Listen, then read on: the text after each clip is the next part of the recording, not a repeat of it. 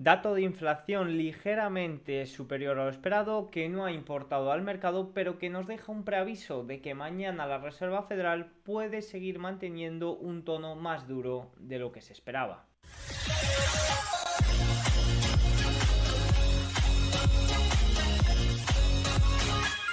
Muy buenas a todos y bienvenidos un día más al canal. Hoy es martes 12 de diciembre de 2023 y en este momento son las 21.23 hora española, 15.23 horario ET.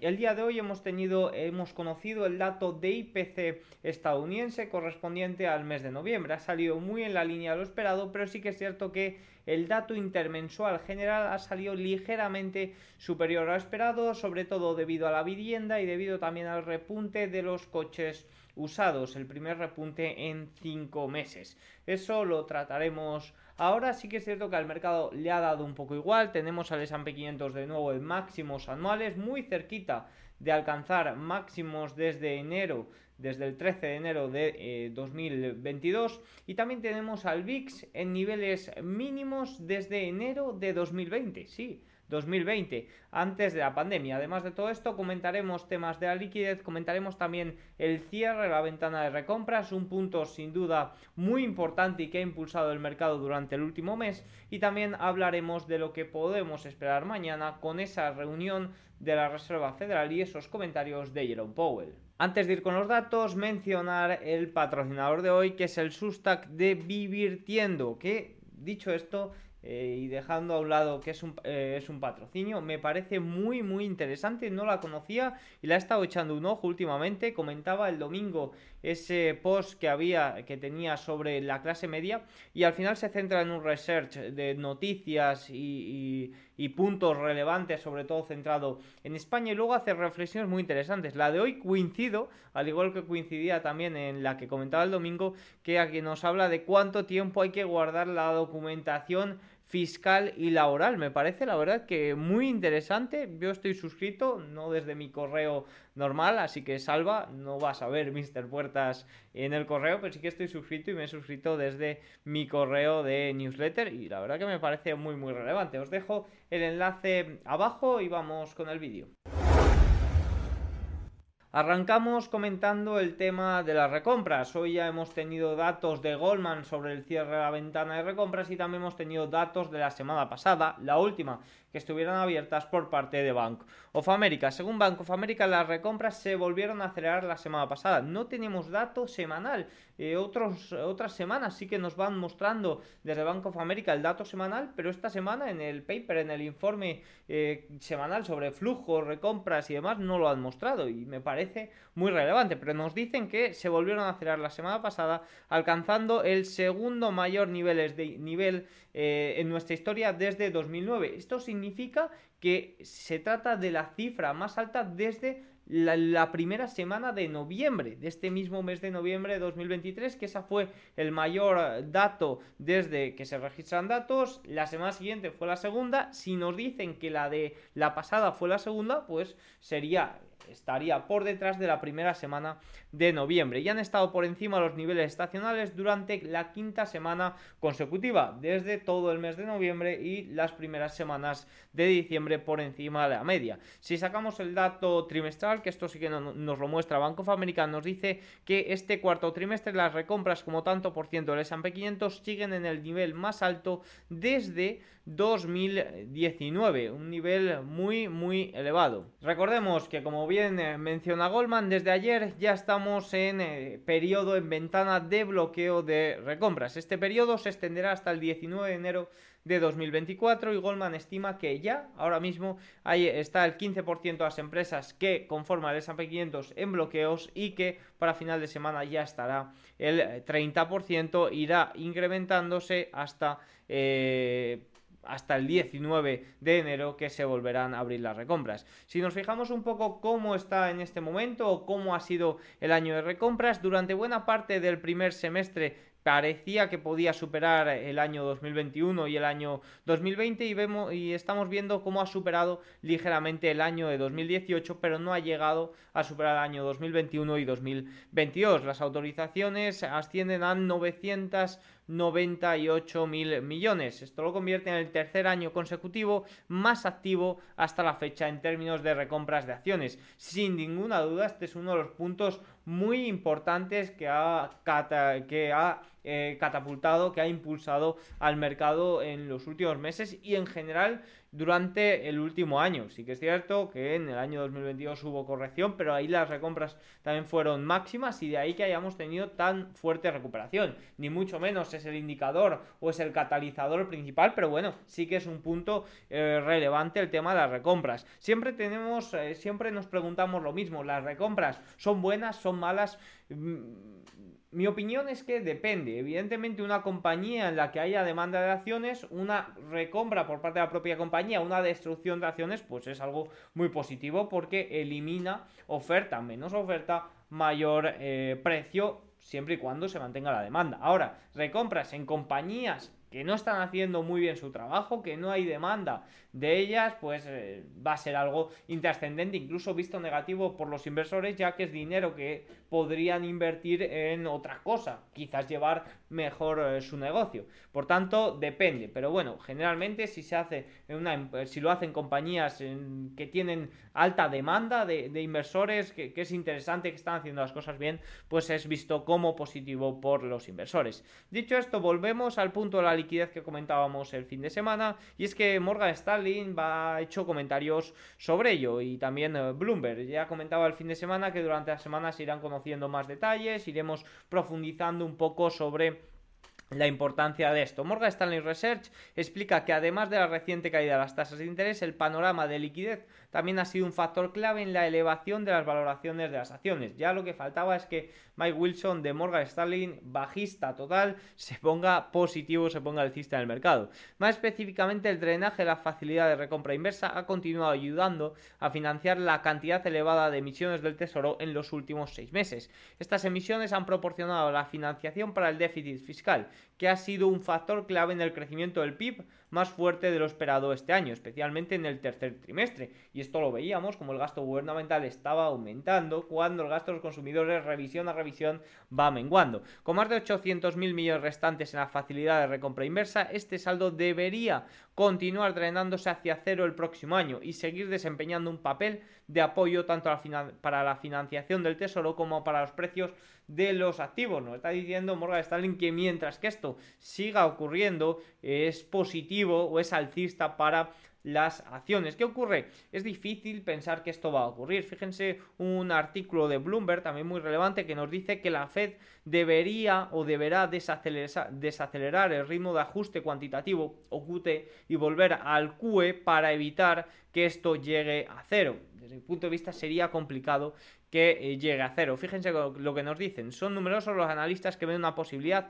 de que la Reserva Federal decida detener la liquidación de su balance antes de que el... Em, RRP, que es esto que hemos comentado, la facilidad de recompra inversa, se agote por completo. De esta manera, cualquier excedente de efectivo que se encuentre en el mecanismo se puede redistribuir en el mercado de repos en caso de que se produzca un aumento en los mercados de financiación. Vamos, básicamente lo que nos está diciendo es que el QT puede frenar y puede volver el balance de nuevo a expandirse. Estaremos muy atentos sobre ello. Lo cierto es que prácticamente se está camuflando toda esta corrección del balance con el drenaje de la facilidad de recompra inversa. Así que nada, estaremos muy atentos, seguiremos haciendo comentarios sobre ello, pero de momento nos está diciendo también Morgan Stanley, uno de los más bajistas, ya digo que esto puede ser impulsor o que ayudaría, te pondría sesgo alcista para los mercados. Dicho esto, vamos ya con el punto macro más relevante del día, que ha sido ese dato de inflación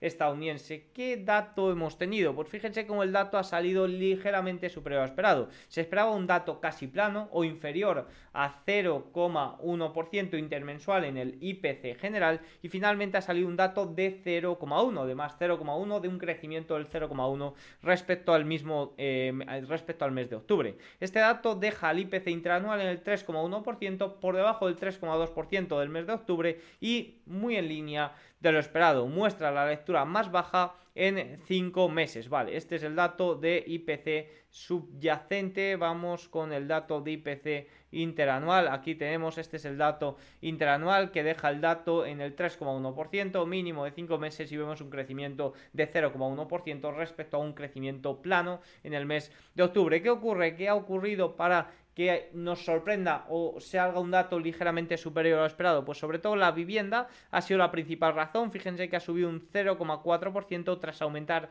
un 0,3% el mes anterior y también los coches y camiones usados subieron un 1,6% poniendo fin a 5 meses consecutivos a la baja. El índice de alimentos también subió menos eh, pero subió 0,2 frente a 0,3% que teníamos en el mes anterior. Sobre todo ha estado en eh, la clave ha estado en la vivienda y ha estado también en los coches usados. La vivienda, ya saben que va con mucho retraso, pero tiende a, eh, tiende a la baja y tendirá a la baja los próximos meses. Pero sí que es cierto que todavía sigue siendo un factor clave en el IPC, especialmente en el IPC subyacente. Fíjense que el dato subyacente se quedó en el 4%, salió muy en línea de lo esperado y fíjense cómo la clave, ya que pesa el 70% del dato IPC subyacente, fue la vivienda que interanualmente se quedó en 6,5% respecto al 6,7% del mes anterior. Por tanto, recapitulando, este es el dato IPC subyacente, recapitulando un poco y asentando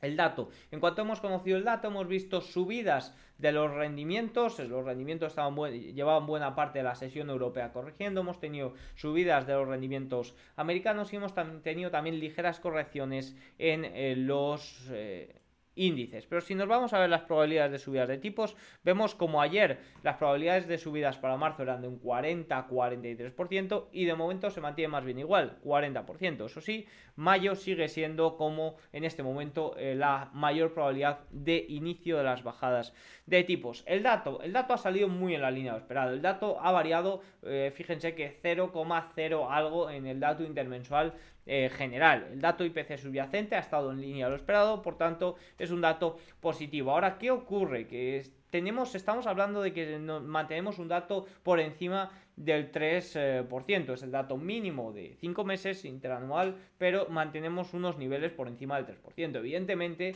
los bancos centrales parece, y llevamos teniendo el rumor durante toda la semana, que deben de mantener un tono duro, que deben de hacer comentarios más bien en la línea dura. Para mañana, cualquier comentario eh, cualquier comentario interpretado como suave, evidentemente va a ser muy, muy positivo para el mercado. Las probabilidades de bajadas de tipos volverían a estar en marzo, pero también es cierto que hay que estar preparado a comentarios hawkish, a comentarios más bien de eh, no habrá bajadas de tipos todavía y demás. Sí que es cierto que los últimos comentarios que hemos tenido por parte de changarrillos, de comentarios así un poco más em, informales, pues eh, han ido más bien Dobis. De, recuerdo los últimos comentarios de Powell, que era en una charla informal, en una eh, mesa redonda y demás, que fueron más bien eh, Dobis y, incluso ayudaron al mercado. ¿Qué ocurre? Que, bueno, ahora sí que es cierto que no se está descontando tanto, pero estas semana, estas sesiones anteriores, cuando se está descontando algo tanto, como se estaba descontando en más de un 50% a probabilidades de bajadas para marzo, pues cualquier sorpresa, cualquier ligero dato en dirección contraria, como ha sido el empleo, como ha sido también el dato de inflación, pues provoca movimientos eh, contrarios, provoca aumentos, eh, provoca que las probabilidades de bajadas varíen de marzo a mayo y traiga consigo, pues volatilidad, movimientos a la baja en los bonos, movimientos a la baja también en los siete magníficos como hemos estado, como hemos estado viendo. Pero en general el dato está muy en línea de lo esperado, muy en la línea de la desinflación y evidentemente los bancos centrales deben de mantener el tono, deben de mantener los tipos, deben de mantener un poco el tono duro o al menos eso es lo que interpreto que van a decir para asegurarse que la inflación tarde o temprano llega a ese objetivo, que recordemos que es el objetivo de la Reserva Federal. La Reserva Federal tiene dos objetivos. El Banco Central Europeo tiene solo un objetivo, que es estabilidad de los precios, y la Reserva Federal tiene dos objetivos, estabilidad de los precios y empleo ajustado. De momento el empleo se mantiene en unos niveles ajustados. Sí que es cierto que enfriándose considerablemente, pero fíjense, el último dato como fue superior a las estimaciones, el dato de nóminas. Ya no entramos en la calidad de ese empleo, no entramos en las revisiones, sino que el simple titular se mantiene eh, ajustado. Por tanto, siguen teniendo cierto margen para eh, mantener los tipos algo más de tiempo. Veremos eh, mañana lo que ocurre. Dicho esto, vamos con los gráficos más importantes del día. En la sesión de ayer tuvimos un movimiento a la baja en los 7 magníficos, especialmente contra el Nasdaq. Tuvimos un gran movimiento de la amplitud. Fíjense que si nos vamos a ver el porcentaje de valores por encima de la media de 200, supera el 65%. El porcentaje de valores por encima de la media de 200 del S&P 500. Sin duda, un punto positivo y más teniendo en cuenta que ayer se produjo la mayor diferencia entre el Nasdaq y el ETF que sigue los 7 magníficos. Mal día para los 7 magníficos, ligeramente recuperando en el día de hoy. Las expectativas de los consumidores sobre la inflación de eurozona se mantuvieron en el 4% en octubre, lo que suma la necesidad de cautela del Banco Central Europeo ante las crecientes apuestas por recortes de las tasas de interés. Esto evidentemente también marcará los comentarios de la, eh, del Banco Central Europeo del jueves. ¿Qué dirá el Banco Central Europeo? Pues irá muy en la línea de lo que opine la Reserva Federal. Yo apuesto más bien por la cautela, es decir, que no van a darnos mensajes muy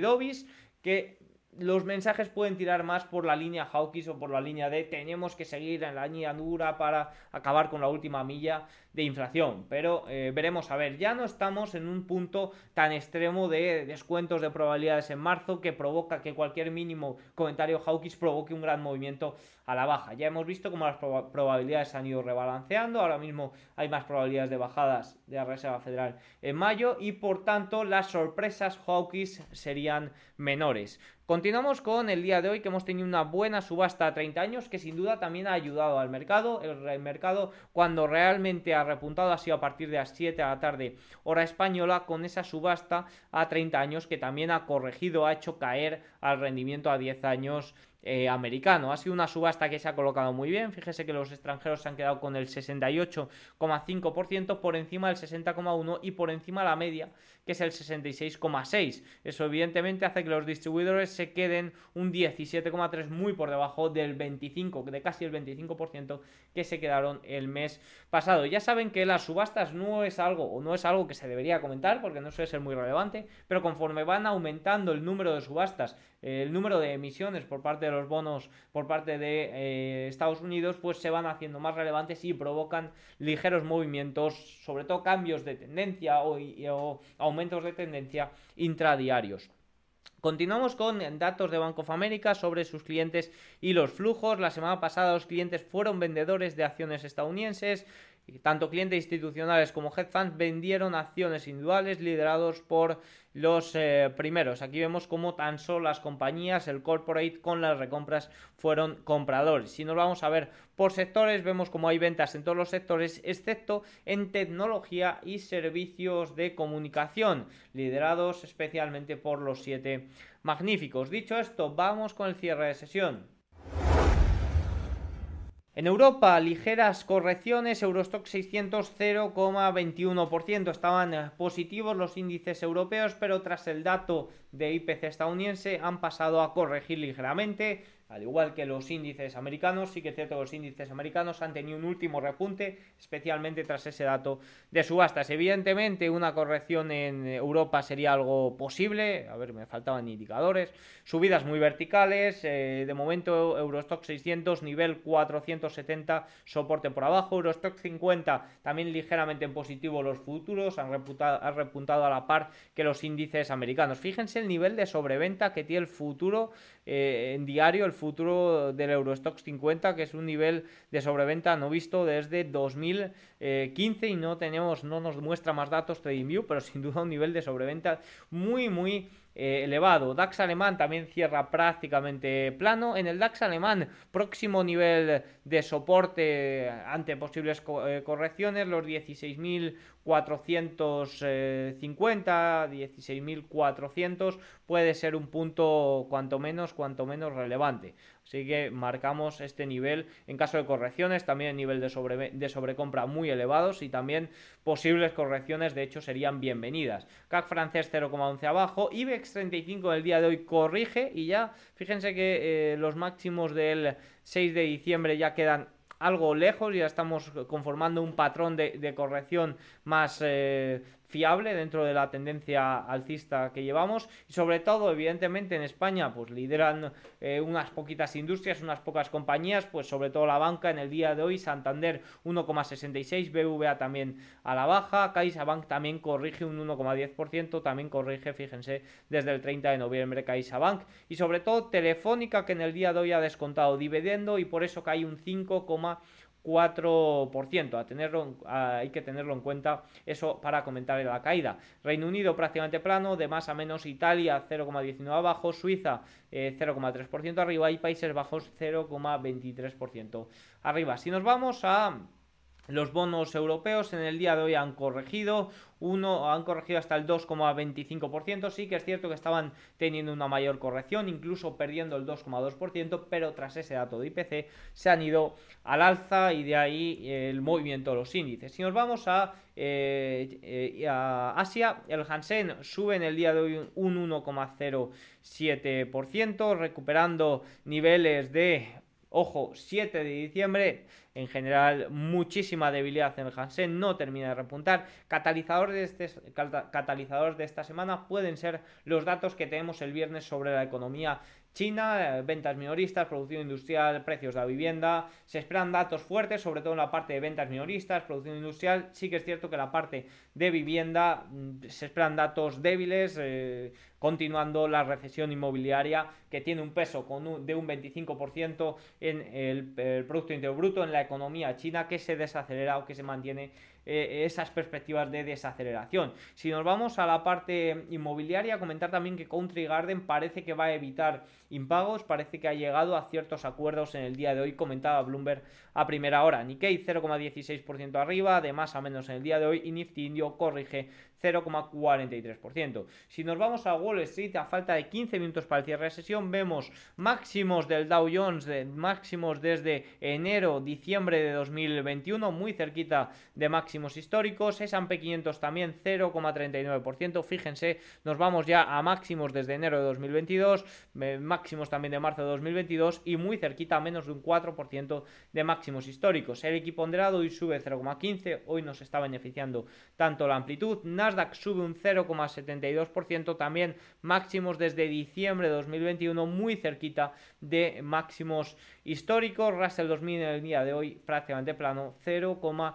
0,1%. Si nos vamos a ver a los grandes impulsores, es que los 7 magníficos rebotan después de la caída de ayer ligeramente el día de hoy. Apple 0,61% y fíjense que la caída de ayer la recuperaron buena parte de ellos al cierre de sesión y en el día de hoy de nuevo mirando al alza. Microsoft también 0,55%. Por cierto, Microsoft que ha anunciado planes eh, relacionados con inteligencia artificial y energía nuclear. No ha movido mucho el mercado, pero sin duda algo interesante que eh, te recomiendo leer. Amazon 0,96%, consolidación bastante clara, eh, típico patrón de pauta plana que se estudia ahí en un paso por delante de Wall Street, eh, caja de Darvas, pues puede ser también relevante. Fíjense que si, si, nos ponemos un poco más de cerca podríamos ver niveles importantes, niveles de línea de tendencia importantes, una caja de Darvas, un patrón de continuación, la verdad que bastante bastante eh, fiable y que se puede, se puede dar de cara a final eh, de año. Veremos a ver, sin duda, las siete magníficas han corregido eh, considerablemente desde finales de noviembre, al igual que el S&P 500 se han mantenido en ese rango lateral y puede ser que tengan este impulso de cara a final de año. Recordemos que antes de eso tenemos comentarios de los bancos centrales y Recordemos que esto no acaba el miércoles, sino que el viernes tenemos vencimiento de diciembre. Estacionalmente es tras ese vencimiento cuando el mercado eh, suele repuntar. Al igual que tras el vencimiento de septiembre, la, triple hora bruja de septiembre con vencimiento mensual y vencimiento trimestral, solemos tener un periodo, una estacionalidad bastante bajista. De cara a diciembre solemos tener una estacionalidad bastante positiva. Nvidia también un 1,85%, muy cerquita ya de romper los 470 0,75. Google mantiene, aunque en el día de hoy corrige 0,71. Meta recupera todo lo perdido en el día de ayer, 2,65 ya cerquita de de eh, diciembre. Y Tesla, que de menos a más fue en el día de hoy, mantiene este rango lateral es reacia a perder media de 50, a perder también línea de tendencia y una consolidación muy al estilo Amazon, también una de las más retrasadas de los siete magníficos. Si nos vamos a ver los rendimientos en el día de hoy, corrigieron de primeras a primera hora los rendimientos japoneses, 0,72 por debajo de 0,73, sin duda eso ya es un punto positivo para el día. Y los rendimientos americanos en este momento, fíjense, 4,2%, llegaron a caer por debajo del 4,16%, pero sí que es cierto que tras ese dato de IPC se fueron al alza, recuperando de nuevo eh, o corrigiendo de nuevo tras esa subasta a 30 años. VIX que ha llegado a estar por debajo de los 12, ahora mismo por encima de 12 y eh, fíjense que nos vamos ya a mínimos desde enero de 2020 previos a la pandemia. West Texas corrige en el día de hoy un 3,68%, vuelve a perder los 70 dólares, una debilidad bastante, bastante fuerte la que tiene el eh, petróleo. Recordemos que ha encadenado siete semanas consecutivas a la baja, la mayor, la mayor racha desde 2018. Oro prácticamente plano en el día de hoy, Bitcoin también muy plano en el día de hoy. Si continuamos a lo largo del tablero, vemos al TLT ligeramente al alza, 0,35%, sin revisamos toda la curva, vemos sobre todo el tramo largo corregir a 30 años 0,4,3, eh, a 2 años por debajo de 4,48. Si nos vamos a ver el dólar, en el día de hoy corrige 0,27%. Recordemos que tanto ayer como antes de ayer, eh, como prácticamente Toda la semana pasada chocó frente a los 140, un nivel de resistencia importante. De momento se mantiene ahí. Y el yen japonés en el día de hoy ligera fortaleza frente a un dólar débil, como hemos visto, y se mantiene 145,5. Ya hay vídeos explicando todo lo que ocurre en Japón. Ayer parece que ya se estaba descontando que no iba a haber subidas de tipos en la reunión de diciembre. Las reuniones serán la semana que viene. Por tanto, que se confirme que no, haya, que no vaya a haber movimientos, podría devolver al USDJPI de nuevo alrededor o más cerca de los 150. Dicho esto, y ya por eh, despedirme, eh, para mañana tendremos datos de Producto Interior Bruto en Reino Unido, en Estados Unidos tendremos dato de IPP, inflación por el lado del productor, también relevante y más tras este dato de inflación al consumidor ligeramente por encima de lo esperado, pues veremos a ver si por el lado de la oferta, por el lado del productor, también eh, sorprende ligeramente o eh, decepciona. Luego también datos eh, de decisión de tipos de interés y comentarios de Jerome Powell que comentaremos todos mañana en el cierre de sesión.